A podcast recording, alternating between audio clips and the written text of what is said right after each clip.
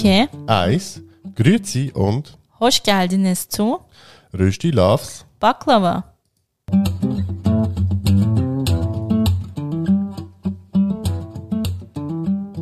Wir sind Yoshi und Rana. In unserem Podcast Rösti Loves Baklava reden wir über interkulturelle Beziehungen, Alltagsthemen, Und den ganz normalen Wahnsinn.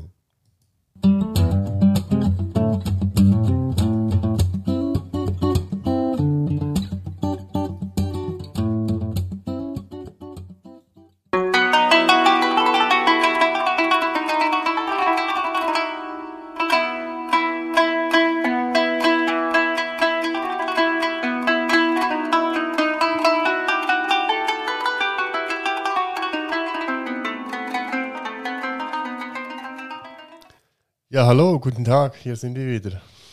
hoş geldiniz zur neuen Folge. Ja, ähm, es sind schon wieder zwei Wochen um und äh, wir begrüßen euch wieder in unserem Podcast. Genau, wie wir es schon bei der letzten Folge ge genannt haben, geht es heute um die Türkei.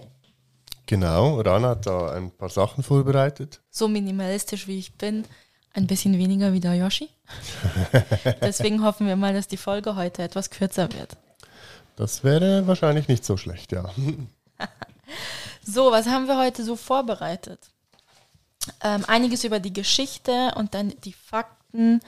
Und dann haben wir noch ein paar Fun Facts, die wir euch mitteilen möchten. Genau, Rana hat hier noch ein paar äh, interessante Fun Facts gefunden.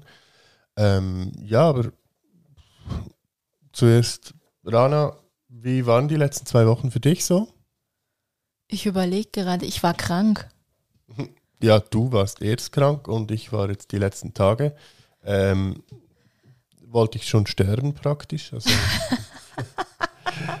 wir sind jetzt, aber ich muss dazu sagen, wir sind jetzt beide zum zweiten Mal geimpft. Yeah! Ähm, und ja, eben, also deshalb, ich hatte, würde jetzt mal behaupten, so ziemlich jede Nebenwirkung, die es gibt. Ja, ich glaube auch. Also bei dir war es heftiger, bei mir war es ein bisschen abgestumpfter. Aber jetzt sind wir wieder gesund. Aber das Lustige war halt, es, also man hat sich impfen lassen und wusste, es kommt etwas. Und dann kam auch was, aber du warst so, geistig war man wie da. Also man hatte die körperlichen Symptome, war zumindest bei mir. Aber im, also in meinem Kopf hat sich nicht so angefühlt, wie wenn ich mit einer Grippe krank im Bett liege. Weil es so, es war so bewusst. Ich wusste ja, dass es kommt. Ja, ja, klar, das stimmt schon, ja. Also bei mir war es halt wirklich eigentlich, abgesehen von dem Einstich, dem, dem das ja auch heißt, dass man den spürt und so, also im Nachhinein, war relativ eigentlich den ganzen Tag war es okay, ein bisschen Kopfschmerzen, was ja auch ein Symptom sein soll. Ähm, aber dann ging es los, eben so zwölf Stunden später, ähm, wo ich langsam merkte, okay, jetzt wie eine, eine kommende Erkältung und dann Schüttelfrost, Fieber, also Das ich war hab so schrecklich. ich Das war wie in einem Horrorfilm. Ich habe mich mit zwei Decken zugedeckt, mit ähm, Wärmflasche, also äh, wirklich, es war wirklich krass. Und ja, also mir ging es am nächsten Tag wirklich absolut beschissen, deutsch gesagt. Ja, Aber und dann war es auf einmal auch wieder weg, oder? ja, also dann am Mittwoch war es wirklich extrem schlimm. Donnerstag ging es dann, so gegen Mittag wurde es wirklich besser. Ja, und dann ging es dann eigentlich wirklich wieder. Aber äh, also ich, eben, ich, ich habe ja dann auch den Termin noch abgesagt, den ich eigentlich noch gehabt hätte. Aber ähm, ja, Nee, es war echt eine komische Erfahrung. Aber wir haben jetzt unsere Zertifikate und sollten problemlos reisen dürfen. Ja, das, das ist eigentlich der, der Hauptgrund, wieso, wieso wir es überhaupt gemacht haben. Ähm, einfach wegen dem Reisen halt. Äh, Ja, Logisch. aber auch ein bisschen so aus, aus Schutz halt, gell?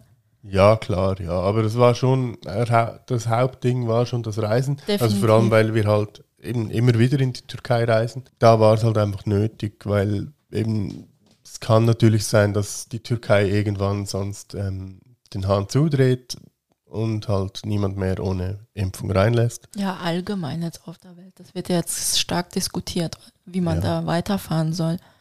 Genau. Ja, ansonsten war Eigentlich nicht viel. Also Nicht viel. Wir hatten endlich mal Sonne, so ein paar Tage hintereinander in der Schweiz, kein Regen.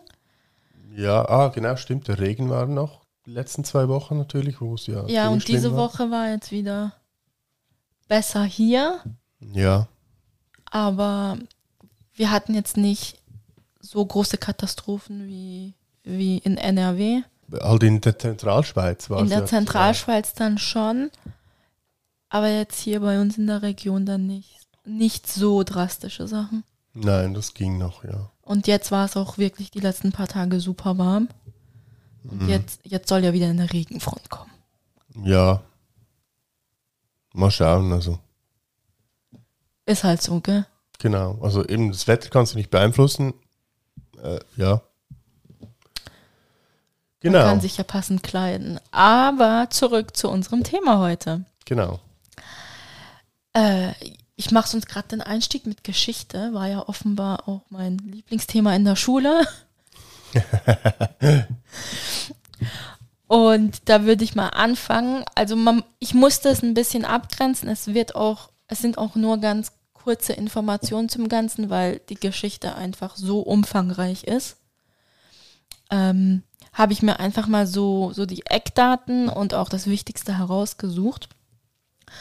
Und wir fangen eigentlich im 6. Jahrhundert nach Christus direkt an, und zwar mit dem Köktürkenreich. Der Name der Türken stammt aus Zentralasien, aus, dem heuti aus der heutigen Mon Mongolei. Von dort aus verbreitet sich der Name im Frühmittelalter bis zum 11. Jahrhundert als Sammelbegriff für die meisten eurasischen Steppenvölker. Ab dem 11. Jahrhundert nach Christus kommen die Seldschuken ins Spiel. Die Besiedlung Anatoliens begann mit dem Eintreffen von ihnen im 11. Jahrhundert. Oh, ich habe wieder ein Problem mit Datumlesen. Das tönt so Was? Ich habe so ein kleines Problem mit Jahren zu lesen, weil 1900 irgendetwas klingt so normal, aber 1077 klingt so total komisch. Ja, 1077 oder 1000, Nee, 1077 klingt total. 1077 vor, nach Christus, sorry, vor Christus wäre krass. Ja, nee, ja, okay. Naja, auf jeden Fall, jetzt wisst ihr, in welchem Jahr wir sind. ähm, wurde das Sultanat der Rum-Seldschuken gegründet und daraufhin eroberten die Türken große Gebiete Ost- und Mittelanatoliens. Aus diesem Sultanat entwickelte sich dann auch das Osmanische Reich. Quasi ab 1299 nach Christus. 1299 gründete Osman I. die Osmanendynastie, die auch, wie sich herableiten lässt, seinen Namen trägt. Sie hatten es von Anfang an auf die Eroberung des Byzantinischen Reiches abgesehen. 1453 wurde schlussendlich Konstantinopel, heute Istanbul, erobert. Anschließend herrschten sie über große Teile des Nahen Ostens, Nordafrika, der Krim, des Kaukasus und des Balkan. Vor den Türen von Wien hörten die Eroberungsversuche Europas auf, weil die Türken scheiterten. Zum Thema Wien und des Osmanischen Reiches gibt es auch noch so eine, so eine kleine Anekdote oder sagen wir mal so eine Sage. Und zwar geht es da genauer gesagt um, den, um das Croissant oder in der Schweiz Gipfeli. Ja, Ähm, ja, da kursieren so verschiedene Geschichten. Ich habe mal so eine der bekanntesten rausgesucht. Und zwar nach einer Legende soll das Croissant nach der Belagerung Wiens durch die Türken im Jahr 1683 erfunden worden sein. Die Türken waren dabei, einen Tunnel unter der Stadtmauer zu graben, was die Wiener Bäcker, die schon wach waren, jedoch mitbekommen haben. Und sie schlugen Alarm. Zur Siegesfeier wurde ein Gebäck erfunden, das die Form des türkischen Halbmondes hatte. Und so kam dieses super Gebäck, das super gut schmeckt, um die Welt, würde ich mal sagen. Genau. Wie war die Geschichte? Das wissen wir nicht. Wir waren damals nicht dabei. Aber irgendwie klingt sie logisch. So ein Halbmond. Ja, das kann gut sein. Und die Ich Türken hatten immer einen Halbmond eigentlich so als Symbol. also ich habe jetzt vor allem gerade gedacht, so, okay, wo liest sie das ab? Aber ich habe jetzt gemerkt, Rana war ganz schlau und sie hat zwei verschiedene äh, Shownotes gemacht. eine für mich und eine für sich. Oh, ich hätte deinen Gesichtsausdruck fotografieren sollen. Ah. ja, okay. Zum Osmanischen Reich werde ich nicht weiter eingehen, weil die Geschichte sowas von umfangreich ist. Eben wie, wie ihr es schon gehört habt, jetzt vorher große Teile des Nahen Ostens, Nordafrika, der Krim, des Kaukasus und des Balkans waren ja Teile vom Osmanischen Reich und da ist so viel passiert und da ist so eine große Geschichte dahinter. Das passt nicht in einen Podcast und sicher auch nicht in meinen Kopf hinein. Aber wir nähern uns schon der moderneren Türkei und zwar zur Zeit von Atatürk und der Gründung der Republik. Am 24. Juli 1923 mit dem Vertrag von Lausanne wurde die bis heute wurden die bis heute gültigen Grenzen des neuen Staates völkerrechtlich anerkannt. Am 29. Oktober 1923 rief Mustafa Kemal Pascha die Republik aus. Der Staatsgründer Mustafa Kemal Atatürk oder wie vorhin genannt Mustafa Kemal Pascha leitete eine Modernisierung der Türkei durch gesellschaftliche und rechtliche Reformen nach dem Vorbild verschiedener europäischer Nationalstaaten ein, was ihn aber nicht daran hinderte, ein Vorreiter der Frauenrechte zu sein. Am 3. April 1930 erhielten nämlich Frauen in der Türkei das aktive und passive Wahlrecht. Ab 1934 konnten Frauen auch in die große Nationalversammlung gewählt werden, was ja ziemlich so ein halbes Jahrhundert vor der Schweiz war. Ja, ähm, die Schweiz, weißt du noch, wann es war? War in den 70er Jahren, aber ich 71. weiß nicht mehr, 1 oder 72. 71. Genau. Und 1930 wurde auch gleichzeitig das Familiennamensgesetz verabschiedet, woraufhin Mustafa Kemal Pascha den Namen Atatürk annahm. Das bedeutet so sinngemäß übersetzt eigentlich der Vater der Türken. Und da mussten dann halt alle türkischen Familien auch einen Namen für sich aussuchen, was natürlich total zu lustigen Sachen geführt hat.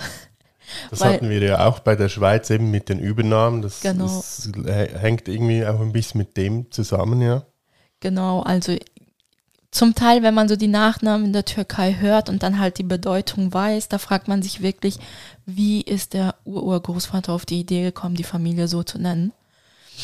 Ähm, weil früher eben hieß es, war so halt typisch, eben zum Beispiel ähm, war Familienname halt Osman Oğlu, was eigentlich bedeutet der Sohn von Osman. Und dann musste man sich halt Namen irgendwie überlegen. Und da kamen dann zum Teil eben wirklich so die Übernahmen von einzelnen Personen, die man dann einfach angenommen hat als Familiennamen. Ja, also vielleicht ähm, noch die, die das nicht ganz verstehen. Es war ja so, oder es ist so immer noch in gewissen, gewissen arabischen Ländern, ich glaube in Ägypten kenne ich, also ich kenne jetzt jemand aus dem ägyptischen Raum, ähm, da war es ja immer so, dass eigentlich der Sohn als Nachname den Vornamen des Vaters bekommen hat. Ist das nicht auch im indischen Bereich so? Das kann sein, das wüsste ich jetzt gar Wir hatten nicht. doch eine Geschichte von deinem Arbeitskollegen, Ah, ja, das kann sein, genau. wo, glaube ich, im Heimatland hat er als Nachnamen den Vornamen vom Vater eingetragen und in der Schweiz im Ausweis musste er quasi den offiziellen Familiennamen eintragen lassen. Da war so eine Geschichte, Ja, wo wir klar, zu Besuch ja, bei genau. ihm waren. Also es gibt, glaube ich, wirklich noch Länder, die, die das so handhaben.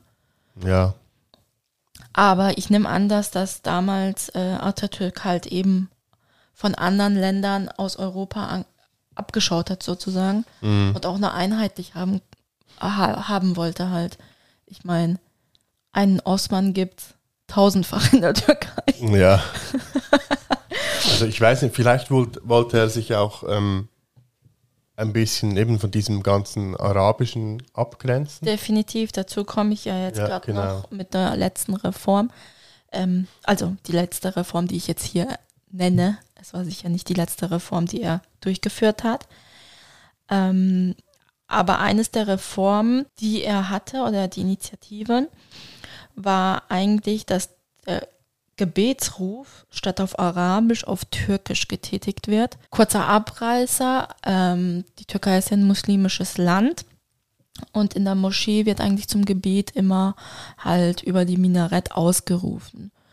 Ähm, das passiert dann fünfmal am Tag und ähm, da gibt es dann auch, wie soll man, einen Vers sozusagen aus dem Koran, den man sagt, ähm, das eigentlich über, übersetzt eigentlich wirklich einfach nur ein Aufruf dafür ist, jetzt ist Gebetszeit. Das wird heute auch auf Arabisch gemacht, aber zu Atatürks Zeiten war das auf Türkisch. Und das kann man eigentlich ganz gut halt auch mit der Kathol, also mit der christlichen Reformation vergleichen. Weil das war ja auch alles auf Latein. Ja. Und dann wurde ja mit der Reformation, gab es ja dann auch zum Beispiel eine Bibel auf Deutsch. Mhm. Und ich glaube, das war so ein bisschen sein Ziel, dass man halt das Religiöse auch in der eigenen Sprache versteht. Ja. Weil, weil ich weiß es ja jetzt zum Beispiel, wenn ich mal ein Gebet oder so lese, ich spreche es auf Arabisch aus, aber ich lese immer noch die Übersetzung, weil ich sie verstehen möchte. Mhm. Aber diese Reform wurde eben nach seinem Tod leider zurückgenommen. Genau. Ja. Mehr Fakten zu der Geschichte habe ich nicht rausgesucht, Ja, gut, eben, also. weil das dann wirklich viel zu viel gewesen wäre. Aber ich dachte jetzt, diese wichtigsten Punkte, die nenne ich euch. Und falls es euch interessiert, könnt ihr gerne auf Instagram noch schreiben und ich kann noch ein paar Bücher empfehlen, Genau, ja. die ich gelesen habe, aber die ich euch jetzt hier nicht zusammenfasse. Ja, ähm, dann würde ich schon mal weitermachen, ähm, einfach mit den Fakten zur ähm, Türkei von heute. Äh, die Türkei hat ähm, circa 83 Millionen Einwohner, Stand 2019. Eine Fläche von 783.562 Quadratkilometern. Wenn man bedenkt, die Schweiz hat um die ähm, 40, 48, bin nicht mehr ganz sicher. Also Wahnsinn. Im Ballungsraum von Istanbul lebt knapp ein Fünftel ihrer Bevölkerung. Ich meine etwa um die 20 Millionen, 25 Ja, Millionen. ich glaube, so. angemeldet sind es 20 Millionen. Mhm. Aber in der Türkei ist es ja auch oft so, dass du vielleicht noch in deinem Heimatort angemeldet und registriert bist, aber dein Wohnort ist schon Istanbul. Mhm. Dann zählst du halt nicht zu diesen 20 Millionen. Mhm. Also, und dann kommen natürlich alle Leute quasi, die nicht registriert sind, wie Obdachlose und ja, halt aus anderen Gründen nicht registrierte Menschen. Ja. Und dann ist man, glaube ich, schon so bei 25 bis 28 Millionen. Mhm. Also eigentlich Wahnsinn, wenn man das ver ver- vergleicht, dass in einer Stadt so viele Menschen leben. Wenn man es vergleicht mit der Schweiz. Ja klar, das ist so drei, drei bis viermal, also offiziell dreimal die Schweiz. Ja. Vielleicht mit den inoffiziellen Einwohnern von Istanbul vier. Mhm. Wahnsinn. Äh, weitere Millionenstädte wie die Hauptstadt Ankara, Izmir, Bursa, Adana, Antalya, Konya und weitere. Die Türkei erstreckt sich geografisch über zwei Kontinente. Ha, welche? Anato äh, Europa, jetzt habe ich schon, äh, Europa und Asien. Super. Ja, Anatolien, der asiatische Teil des türkischen Staatsgebiets, nimmt etwa 97 Prozent der Fläche ein. Der europäische Teil im Nordwesten, Osttrakien, umfasst etwa 3 Prozent der Fläche, in der auch der Hauptteil der Metropole Istanbul liegt. Ich finde jetzt diese Zahl auch gerade so speziell, dass nur drei Prozent von Eu auf der europäischen Seite ist. Also wenn man die Landkarte anschaut, wird man das vielleicht auch schnallen. Aber wenn ich jetzt so aus meiner Erfahrung so gehe, wie ich die Türkei besuche und so, war mir das nie so bewusst vor Augen, dass nur drei Prozent vom ganzen Land Ja, auf europäischem Boden ist. Liegt natürlich auch daran, dass ich halt nicht sehr weit ins Land gereist bin, noch nie. ja. ja, das stimmt, das haben wir eigentlich wirklich noch. Das ist schon etwas, das wir eigentlich schon noch mehr machen müssten. Da gibt es noch eine Geschichte. Ich habe früher immer gesagt, ich heirate erst, wenn ich jede Stadt in der Türkei besucht habe. Also mit jeder Stadt meine ich, in der Türkei gibt es nicht so Kantone oder Bundesländer, sondern es gibt immer so Großstädte, Mhm. zu denen gehören dann die Gemeinden und so dazu. Und ich hatte, ich habe immer überall rum erzählt, wenn es so ums Heiraten ging und so, so ab 18, wenn so alte Omas oder so mich gefragt haben, ja, hast du einen Freund, bist du verlobt und weiß nicht was, habe ich immer gesagt, ich heirate erst, wenn ich in jeder Großstadt in der Türkei war. Habe ich nicht gemacht, ich bin seit zwei Jahren verheiratet. Ist nicht das Einzige, was sie nicht gemacht hat vor der Hochzeit, aber egal. Hey. Das war eine Anspielung auf den Führerschein.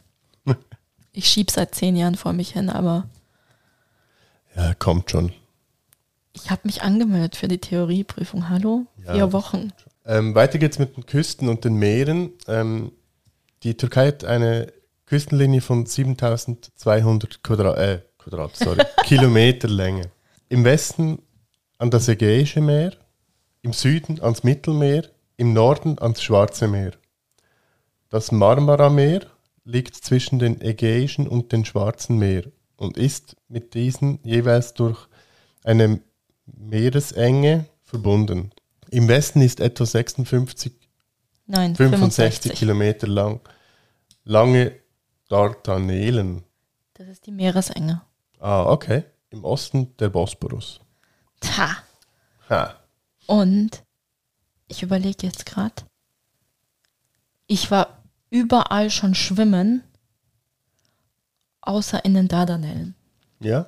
Mhm. Okay. Am Ägäischen Meer waren wir ja zusammen. Mhm. Ist im Süden. Nee, im Westen, sorry. Im Westsüden. Mhm. Ah, ich glaube, Mittelmeer war ich nicht. Oder doch? Ich glaube schon. Ich glaube schon, als kleines Kind war ich mal dort im Urlaub. Im Ja. Schwarzen Meer war ich auch baden, aber von der Seite von Istanbul her. Mhm. Ja, im Bosporus auch. Und im Marmara Meer war dort, wo dieses Sommerhaus war von Mhm. meiner Familie. Ja. Die Nachbarländer äh, der Türkei, Westen, Griechenland, äh, mit einer Grenze von 192 Kilometern. Auch im Westen Bulgarien, im Nordosten an Georgien. An dieser Stelle noch äh, einen Gruß an meinen Bekannten in Georgien. Armenien, Aserbaidschan. Da Das, das kann ich nicht lesen, was ich dort geschrieben Exklave habe. wahrscheinlich. Nein, ist eine Exklave Exklave. und eine ja. autonome Republik, aber den Namen von dieser na, ja, nach Rischistan oder so. nein, nein, nach nein. Chevan, Okay. glaube ich. 17 Kilometer grenzt das an, aber ich habe das auch noch nie zuvor gehört. Also. Extrem wenig, wenn man es vergleicht mit den anderen.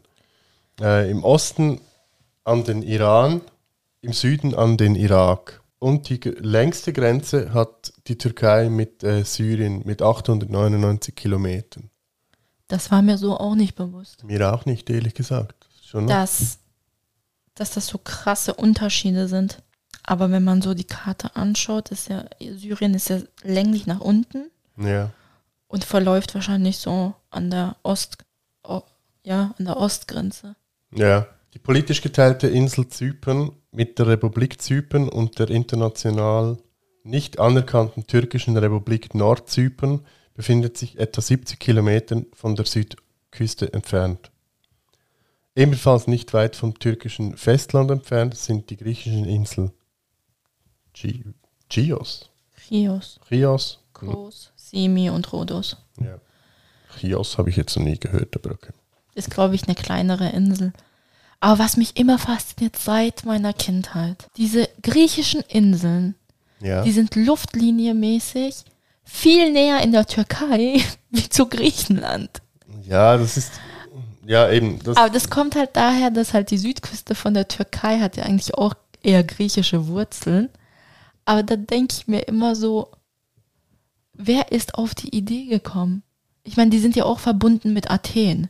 Hm. Aber die wären viel schneller in Izmir oder sonst irgendwo, wenn sie etwas brauchen.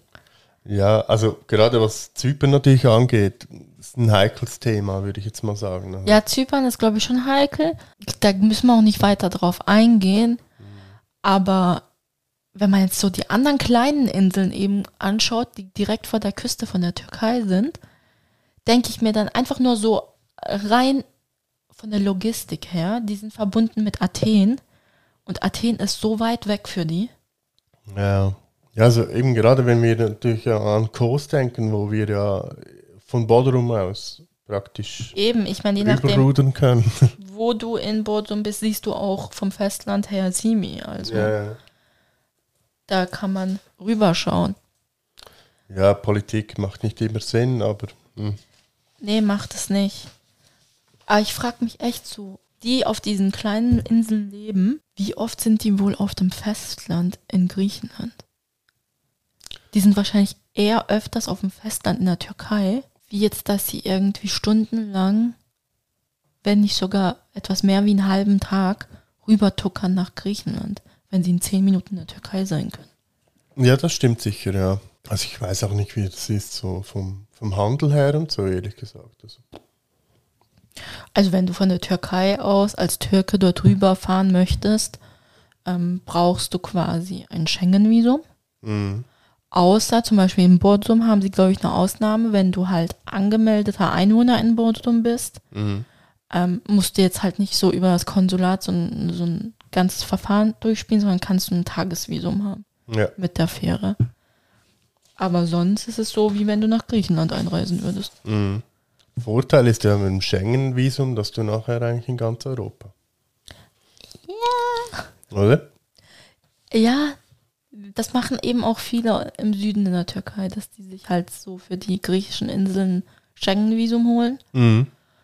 Und dann holen sie es halt auch trotzdem auf vereinfachtem Weg, dann zum Beispiel für drei Monate oder so. Und dann können sie, sobald sie die erste Einreise auf griechischem Boden gemacht haben, dürfen sie es ja drei Monate lang so benutzen, wie sie es wollen. Dann kombinieren sie das gerade mit einem Europatrip noch. Ja. Ja, ganz viel Fakten, ganz viel Geschichte, Mhm. so ein bisschen trocken. Kommen wir zum weniger trockenen. Ähm, ja, Rana, du hast hier eben die Fun Facts äh, über die Türkei, hast du ein bisschen aufgeschrieben. Genau. Und die haben wir uns ja so schön aufgeteilt. Ja. Und zwar Fun Fact 1 ist, dass Istanbul eben auf zwei Kontinenten liegt. Ähm, die Stadt wird eigentlich durch den Bosporus getrennt und besteht eben aus einem europäischen und asiatischen Teil. Und genauso wie es, Yoshi vorhin schon gesagt hat, ist ja insgesamt 95% der Türkei in Asien und 5% in Europa. Vorhin waren es 3 und 97%. Aber ist halt natürlich Statistik, äh, verschiedene Zahlen. Ja, ich weiß gar nicht, ich muss jetzt ganz ehrlich zugeben, ist das die einzige Stadt auf der Welt, die auf zwei Kontinenten ist? Buh, das ist schwierig. Hm, Schwierig zum Sagen, ehrlich gesagt. Ich wüsste es jetzt, ich müsste, ich müsste googeln. Ah, es könnte schon sein. Ähm, ja, machen wir es doch einfach so. Wir googeln das mal noch und wenn wir etwas finden, schreiben wir euch das in die Show Notes. Genau. Weil, wenn man jetzt so überlegt, ich meine, was für Kontinente haben wir und welche sind nahe zueinander? Die einzigen, die nahe zueinander sind, sind ja Asien und Europa. Ja, Der Rest ist ja recht gut getrennt. vielleicht in zwei Ländern. Das könnte noch. Was in zwei Ländern? Das ist eine Stadt in zwei Ländern. Wie das? Das geht doch nicht. Es geht politisch nicht. Ja, okay, schwierig, aber. Machen wir weiter. Wobei irgendwie, ich glaube, wo ist das, wo ist das, wo ist das? Ich habe mal irgendwas gehört, wo man zum Beispiel, wenn man in ein Haus will, dass da eigentlich wie eine Grenze ist, dass sogar das Dorf ein Teil weit geteilt ist, dass irgendwie die linke Seite das eine Land ist und die rechte Seite das andere. Das habe ich mal gehört. Ja, das kann gut möglich sein. Ich meine, es gibt hier so verlaufende Grenzen. Ja, eben. Aber Kontinente? Ja, Kontinente sind schwierig, also eben. Naja, das, eben auf ja. jeden Fall gibt es auch jedes Jahr so ein Bosporus-Schwimmen in Istanbul. Ich weiß jetzt nicht, ob es aufgrund von der Pandemie überhaupt stattgefunden hat, aber der Marathon hat auch stattgefunden. Da kann man von Europa nach Asien schwimmen oder von Europa nach Asien einen Marathon laufen. Ich finde das total lustig. Weil sonst kommt man nur mit dem Schiff rüber oder mit dem Auto. Ja. Ja, vor allem der Bosporus ist doch noch recht breit. Also musst du schon noch fit sein so. Also ich, glaub könnte es nicht. Äh, nee, ich kann es nicht. Ich würde nicht mal in der Mitte, sondern noch näher zu der Küste, wo ich gestartet bin, ersaufen. Genau. It's your turn. Your turn. Oh, yeah. äh, der nächste Fun Fact: äh, Der Nikolaus kommt nicht vom Nordpol, sondern aus der Türkei. Der bärtige Mann kommt tatsächlich aus dem Südwesten der Türkei, aus Patara. Patata. Patara. Sorry. Und dort ist es sogar warm und sonnig. Heute Landkreis Kars in Ant Antalya. Kasch. Krass. Ja, ich, Ah. konnte es nicht mit dem türkischen Sch schreiben. Stimmt. Ja. Aber eigentlich ein bekannter Urlaubsbezirk. ja, irgendwie sagt es mir auch was. Ja. Das sind so die ganzen Fotos, die du mir immer auf Instagram schenkst. Die Ah, sind von dort. Jetzt. Ja, ja. Und der Samichlaus ist von dort. Sami Klaus, Sami Klaus. Lustig. Der nächste Fakt ist eigentlich nicht so eine große Überraschung, zumindest nicht für mich als Türkin. Die Türken lieben Tee. Ähm, und die ist halt so sehr, dass 96 Prozent der Bevölkerung mindestens eine Tasse am Tee trinkt. Und ich glaube nicht, dass es Türken gibt, in der Türkei leben, die nur eine Tasse Tee trinken. Wieso lachst du? Du hast jetzt. Was habe ich gesagt? Äh, dass die Türken mindestens eine Tasse am Tee trinken. Äh, am Tag Tee trinken? ah. Ihr habt mich schon verstanden. Das passiert mir sehr oft. Ähm, aber eben, es ist ein fester Bestandteil im Alltag in der Türkei. Und es gibt viele Gründe, Tee zu trinken. Zum Entspannen, zum sich im Sommer abzukühlen. Das hilft wirklich, auch wenn das keiner glaubt. Heißer Tee hilft abzukühlen. Und natürlich wird den Gästen auch immer wieder Tee serviert. Und ihr glaubt es nicht, aber in großen Firmen gibt es einen Job für den Teemann. Ja. Da hockst du im Büro und da gibt es jemanden, der den ganzen Tag Tee kocht und von Tisch zu Tisch neuen Tee serviert. Unglaublich, aber wahr. Ja, was man ja auch immer sieht, sind so, also gerade so in Istanbul, wo wir ja, ähm, dass eben so die Ladenbesitzer und so werden ja auch immer mit Tee beliefert von diesen ganzen Teestuben und so. Genau, eben wenn man sich halt nicht einen eigenen Teemann leisten kann, dann ist im Quartier immer irgendwo eine Teestube, wo dann halt in diese kleinen Läden den Geschäftsleuten halt Tee bringt. Aber in so großen Firmen gibt es dann wirklich Leute, die, die sind dafür angestellt. Ja, ist schon krass. Stell dir mal vor, wir hätten jemanden im Büro, der den ganzen Tag nur Kaffee kocht. Ich sage jetzt nichts. es gibt da so, ich weiß noch, mein Bruder, der hat ähm, mal ähm, in seiner Lehrzeit oder so, glaube ich, äh, in, beim Kanton gearbeitet, also vom, vom Ding aus. Und ähm, er meinte dann am Abend so, also ganz ehrlich, der Einzige, der da etwas arbeitet, ist der, der Kaffee kocht. Ach, das gab es dann wirklich. Ja, wahrscheinlich nicht. Wahrscheinlich war es einfach so ein Spruch, aber Oder der Ja. hat statt zu arbeiten ständig Kaffee getrunken. ja, wahrscheinlich.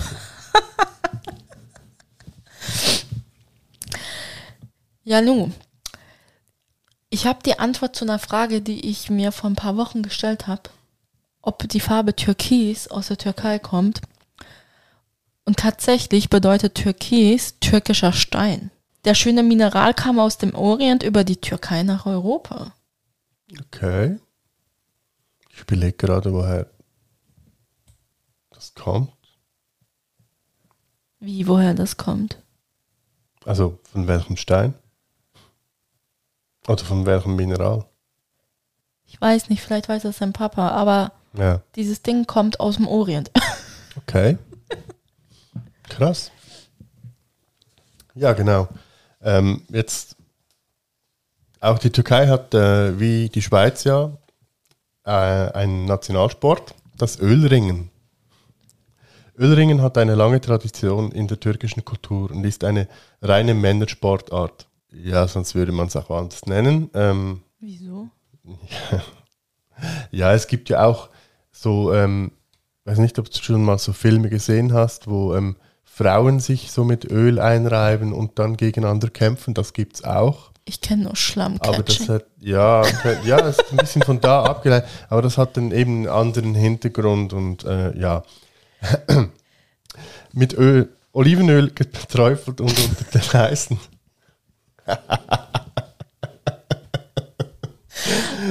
und unter der heißen tragischen Sonne ringen die Männer vor den Schaulustigen.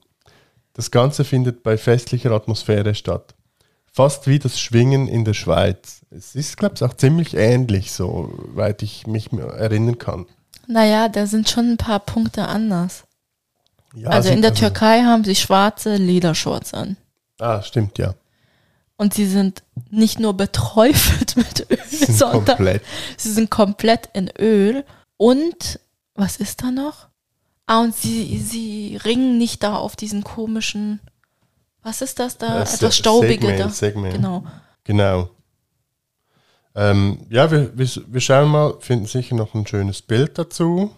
Und wenn ich mich nicht falsch erinnere, Ja. hat meine Großmutter Anneine immer erzählt, ich weiß jetzt nicht wirklich, ob das ihr Vater war oder ein Onkel oder so, oder jemand halt aus dem, aus dem Dorf da, den sie kannte, der das eben gemacht hat. Mhm. Okay. Ja, wir finden sicher noch ein schönes Aber Bild. wie ist das mit dem Schwingen? In der Schweiz schwingen auch nur Männer, oder? Oder auch Frauen? Hm, nee, nee, nee, inzwischen auch Frauen. Okay, Gibt's aber auch. traditionell Männer. Traditionell würde ich jetzt mal sagen Männer, ja. Aber inzwischen ringen, äh, schwingen auch Frauen. Sind die oben ohne, die Nein. Schweizer? Die Türken schon. Die haben wirklich nur Lederhöschen an. Nee, nee, die haben schon ein bisschen mehr an, ja. Okay. Das wäre ja interessant, ja. Okay. Ein weiterer Funfact, die Türkei ist der größte Produzent von Haselnüssen äh, und der Hauptlieferant von, Ja, nicht Hauptlieferant. Weiß ich nicht, ob das wirklich so ist, aber soweit ich mich erinnern mag, steckt in jedem Nutella mindestens eine türkische Nuss. mindestens eine türkische Nuss, genau. Nee, aber das war auch mal so ein Beispiel im Wirtschaftsunterricht bei uns, mhm. dass Nutella seine Haselnüsse auch in der Türkei einkauft. Ja. Gibt es nicht noch irgendwas anderes, was die Türkei Hauptlieferant, was nicht Hasch oder so, also Marihuana? Ja, Ja, oder? Medi nein, medizinisches Opium. Ah, ja, genau. Okay, jetzt habe ich was verwechselt. Also fast dasselbe. medizinisches Opium. ah, ja, genau. Ist, der Türke, ist die Türkei der größte Exporteur und der größte Anbauer. Ja, stimmt, ja. Ich weiß gar nicht, wie wir damals auf das gekommen sind. Keine aber Ahnung. Ich war auch schockiert, aber. War das nicht Mohn? Also, Also überall halt wird- Opium wird ja aus ja, Mohn gemacht. Genau, eben das Mohn, ja. Krass. Genau. Ein weiterer Fun Fact ist, Türken lieben Brot. In der Türkei wird pro Person etwa das Dreifache des eigenen Körpergewichts in einem Jahr verspeist. Ja, das ist. Und das ist gar nicht mal so abwegig, weil wir kennen lebende Beweise. genau. Wir haben einen Verwandten, ähm, der hat zu seinen Studienzeiten in Istanbul, gibt's ja immer diese Suppenküchen.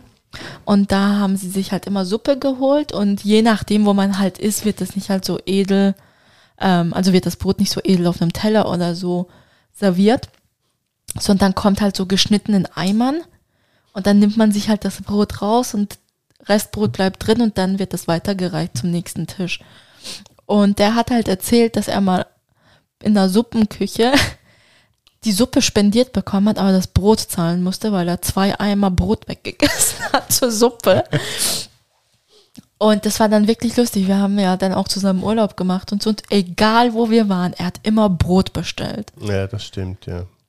Und dann war, waren wir, glaube ich, am Shoppen und er ist dann kurz in der Shopping Mall was essen gegangen in so einem Schickimicki-Restaurant und hat dann nur so zwei Scheibchen Brot zu seinem Essen bekommen und hat schon dreimal nachbestellt und beim vierten Mal hat er sich geschämt nachzubestellen, weil die halt immer so, so häppchenweise Brot gegeben haben. Und er ist dann stinkwütend da draußen und hat gemeint, was ist das? Als hätten wir kein Brot im Land. Ja, das stimmt, ja, genau. Also wundert euch nicht, wenn ein Türke zu Nudeln oder zu Reis auch noch Brot isst. Also Ja, das ist absolut normal. Das stimmt. Es gibt mehr als 30 ethnische Sprachen in der Türkei. Obwohl Türkisch die offizielle Sprache ist und mehr als 70 Prozent die Sprache sprechen, werden auch noch über 30 andere Sprachen verwendet. ich war zu faul, um alle aufzulisten. Okay. Kannst du aber wenigstens ein paar nennen? Klar, Kurdisch, Armenisch, ähm, Griechisch und dann gibt es noch, oh, im Kurdischen gibt es halt verschiedene. Mhm. Da blicke ich auch nicht ganz durch, deswegen nenne ich einfach mal so Dachwort Kurdisch. Ähm, dann gibt es noch, ich weiß nicht, wie das genau heißt, aber so eine ganz, ganz alte Sprache, die gesprochen wird, die auch eher so im Südosten aus der Türkei herkommt, quasi so aus, aus den ersten Menschen. Und dann gibt es tausend Sachen. Dadurch, dass halt so viele Kulturen zusammenkommen in der Türkei, gibt es auch Ja. tausend Sprachen. ja, eben, ich denke auch die verschiedenen Dialekte und so sind ja wahrscheinlich da auch drin, oder? Nein, das sind dann wirklich ethnische Sprachen, Ah, okay, okay. die, also es ist nicht einfach nur ein Slang oder ein Dialekt, sondern es ist wirklich eine Sprache. Mhm, okay. Also jetzt, das, was ich aufgezählt habe, sind halt so die, die bekanntesten, die ich mal jetzt aus dem FF sagen kann. Aber da gibt es dann auch halt andere Sprachen, ähm, wie äh, im Norden, also auf Türkisch heißt Lazca. Ähm, die haben wirklich eine ganz andere Sprache. Also das klingt für uns Türken, klingt das uff, wie eine Mischung aus Griechisch, Russisch, irgendwas. Okay. Also die haben auch keine türkischen Wörter, auch keine ähnlichen Sachen. Und das sind halt solche ethnischen Sprachen. Ah, okay, okay.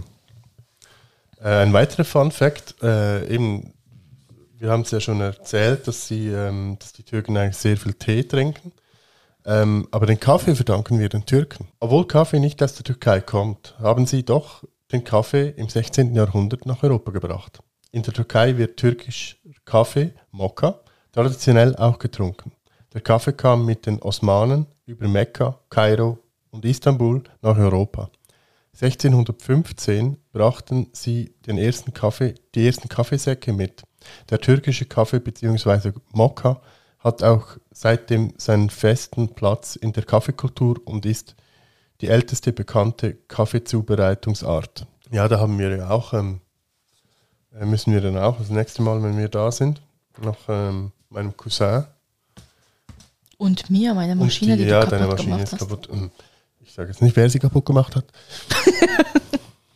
Der, der keinen türkischen Mokka trinkt. Ja, Ihr dürft raten, wer.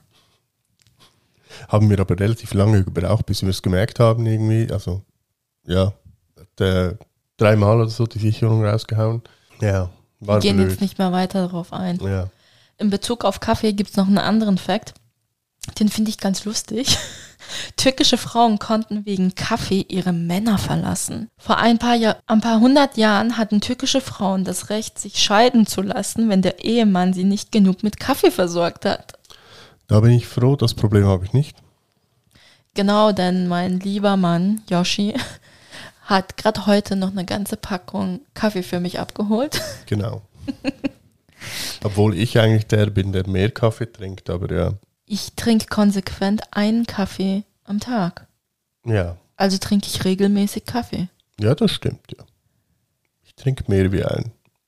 Du trinkst auch mehr Kaffee wie Wasser. Ja, Ja, das waren so eigentlich unsere Fun Facts. Welches gefällt dir am meisten? von den Fun Facts. Oder welches findest du am lustigsten? Also eben interessant finde ich einerseits eben das eigentlich mit Istanbul, also mit den zwei Kontinenten. Also ich wusste es ja schon, aber trotzdem. Tee wusste ich auch. Das mit dem Nikolaus wusste ich wirklich nicht. Echt nicht? Nee, Das wird hier in der Schweiz sogar in der Schule beigebracht. echt jetzt. Ja. Also zu meiner Zeit noch nicht. Oder du hast einfach im Unterricht nicht aufgepasst. Ich habe im Unterricht immer aufgepasst. Du hast meine Zeugnisse gerade erst kürzlich gesehen. Die sind sehr, sehr gut gewesen. Aber es war halt eine andere Zeit. Stimmt. Also, ich bin ein bisschen älter. Vielleicht wurde es auch thematisiert, weil bei uns halt zwei oder drei Türken in der Klasse waren. Ja gut, bei uns auch. Also wir hatten auch drei, mindestens drei Türken in der Klasse. Also die Türken gab es damals auch schon bei uns. Hm. äh, ja, eben das Ölringen, das ist sicher auch interessant. Das Brot wissen wir ja auch. Das mit den ethnischen Sprachen wusste ich auch nicht. Ja, und eben das also, mit dem Kaffee und den Frauen, also kann ich absolut nachvollziehen. Also, sorry. Dumm, dass nicht die Männer das Recht hatten. Ja, wahrscheinlich ging es da halt wirklich darum, weil er war ja der, also der Mann ist ja grundsätzlich äh, Der traditionell Versorger der und Kaffee Versorger, war ja. wahrscheinlich ein, wichtiges Gut. genau. Ja, Also ich finde das mit dem Kaffee echt cool. ja, Das zeigt wieder auch, vor 100 Jahren waren die Frauenrechte etwas größer geschrieben, auch Ja. wenn es nur um Kaffee ging. ja. Also in der Türkei wohlverstanden. In der Schweiz wahrscheinlich damals noch nicht. Ich glaube, in der Schweiz damals gab es wahrscheinlich auch noch gar keinen Kaffee. Vor hunderten Jahren. Nein, wahrscheinlich nicht. Ja, eben 1600. Ja, Ungefähr dann. Ja, ja. kurz Genau. und bündig die Türkei. Ja, wir haben jetzt doch, ja, okay, jetzt haben wir doch ein bisschen länger gebraucht, als ich gedacht habe, aber okay. Aber wir haben jetzt halb so viel wie für die Schweiz gehabt. Ja, das, ja die Schweiz, oh, also. Kleines Land, lange Folge. Großes Land, kurz und bündig. Ja, oder halt die Schweiz erklärt, der Schweizer, der will alles gut machen, oder? Er ist ja schließlich stolz auf sein Land. Bin ich ja auch. Nur, dass das Problem ist, dass ich halt sehr minimalistisch getrimmt bin, was solche Sachen angeht. Ja, eben. Ich bin nicht minimalistisch, was Dekomaterial und Schuhe angeht, aber was solche Sachen angeht, Ja, gut, ich habe sicher ein bisschen übertrieben, aber ja. du wolltest es nur perfekt Ich machen. wollte es perfekt machen, stimmt. Was mir gerade einfällt, ähm, wir müssen noch äh, unsere. Oh, die Playlist. Boah, die haben wir vergessen. Genau, unsere Playlist. Hast du schon einen Song, Nee, voll nicht. Habe ich der zur jetzt gerade. Türkei passt? Oh, zur Türkei. Ja, hallo? Boah, das ist schwierig. Das ist Nee, schwierig. das ist nicht schwierig.